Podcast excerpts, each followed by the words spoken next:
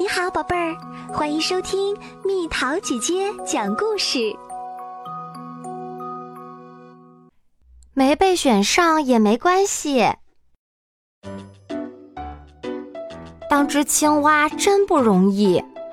其他的动物都那么美丽，狐狸有漂亮的皮毛，天鹅高贵又优雅。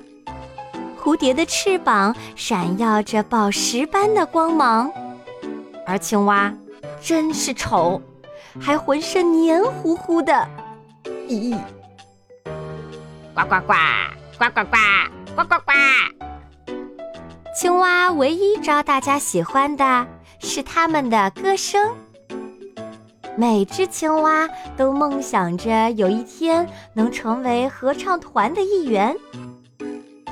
对贝拉塔来说，那神圣的一天就快到来了。他的爸爸妈妈为他感到万分骄傲。他的爸爸郑重地说：“我亲爱的贝拉塔，你很棒！现在是时候向大家展示你的才华啦！”哦啦啦，大家好！原来参加这次合唱团面试的不止我一只青蛙。贝拉塔站到了等待面试的队伍里，刚好就在他的朋友露西后面。露西，你最近过得好吗？咦，你为什么抖得像片叶子？我紧张死了，我准备了好长时间。别担心，你那么有才华，肯定会令大家惊艳。但是我就不一定了。下一个。合唱团的指挥阿梅德叫道：“参加面试的青蛙轮番登场，一时间池塘边唾沫横飞。震碎声音，墨西哥！我有美丽的鼻涕虫，我有美丽的鼻涕虫，而你没有。”轮到露西表演的时候，阿梅德说：“你来干嘛？你太小了。”不能加入合唱团。但是，但是，请您听我唱几句吧。啰嗦什么啊！下一个，该贝拉塔表演了。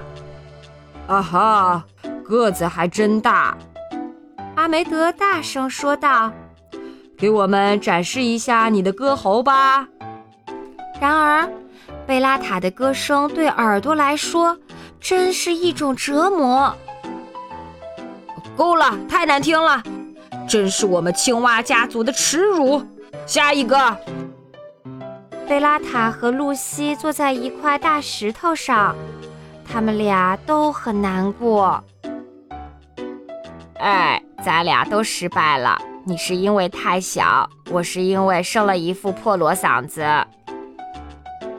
嘿，我有一个办法，我每次难过的时候就会吃点好吃的东西。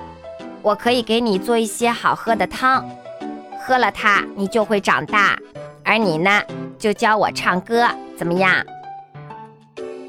露西同意了，于是她喝了一碗又一碗鼻涕虫汤、苍蝇汤、睡莲汤，渐渐的，她找回了一点信心，而贝拉塔在很努力的学唱歌。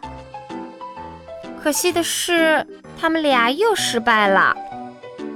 贝拉塔，你瞧，你唱的还是那么难听，而我还是那么小。嗯，其实我还有一个办法，你过来，尽可能的张大你的嘴。呵，露西一下子跳到了贝拉塔的嘴里。你、你、你要干什么？嘘，别说话。认真听，露西用心唱了一支美妙的歌。有一天，一位王子来啦啦啦啦！我我知道你的办法啦，你真是个天才。咱们俩合作，肯定会让所有人大吃一惊。第二天，贝拉塔再次在阿梅德面前唱歌。大家都被他的歌声迷住了。太棒了，天才啊！你取得了了不起的进步。好样的，贝拉塔，你完全有资格在王子的婚礼上独唱，简直是天衣无缝。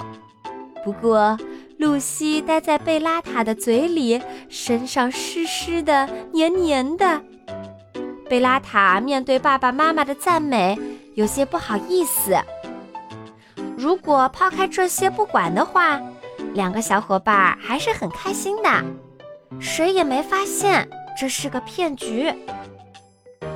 终于到了王子举行婚礼的那一天，参加表演的青蛙都在后台做准备，除了露西的小伙伴儿。露西四处寻找。终于发现贝拉塔在在厨房里。贝拉塔被厨师们围着，他们对贝拉塔做的苍蝇鼻涕虫酱赞不绝口。嗯，你在这儿干什么？你不是该去做上台前的准备工作了吗？你怎么看起来有点不高兴？我受够了，人们都喜欢你美妙的歌声。你长大以后就能自己上台表演了，那个时候我怎么办？可是我们之前不是已经说好了吗？不，唱歌是你的梦想。我发现我最想做的是厨师。露西呆住了，她没有想到会是这样。你说的有道理，我们去告诉他们，我们才不稀罕这样出现在舞台上。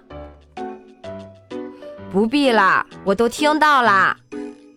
阿梅德说：“我的心中一直充满疑惑，现在我终于明白是怎么回事了。”露西，你虽然很小，但是已经向我们证明了你完全有资格成为我们合唱团的一员。至于你，贝拉塔，你很有当厨师的天赋，王子的婚礼也很需要你。多么美的婚礼，多么多么美的婚礼！啊，终于完美结束了，这真是多亏了我啊！你是在开玩笑吧？这都是我的功劳。不，我的，我的，我的。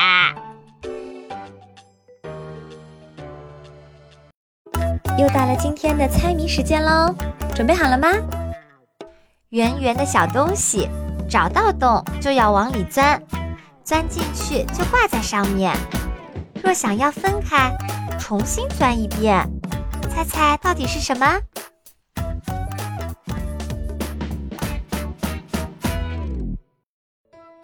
好了，宝贝儿，故事讲完啦。你可以在公众号搜索“蜜桃姐姐”，或者在微信里搜索“蜜桃五八五”，找到告诉我你想听的故事哦。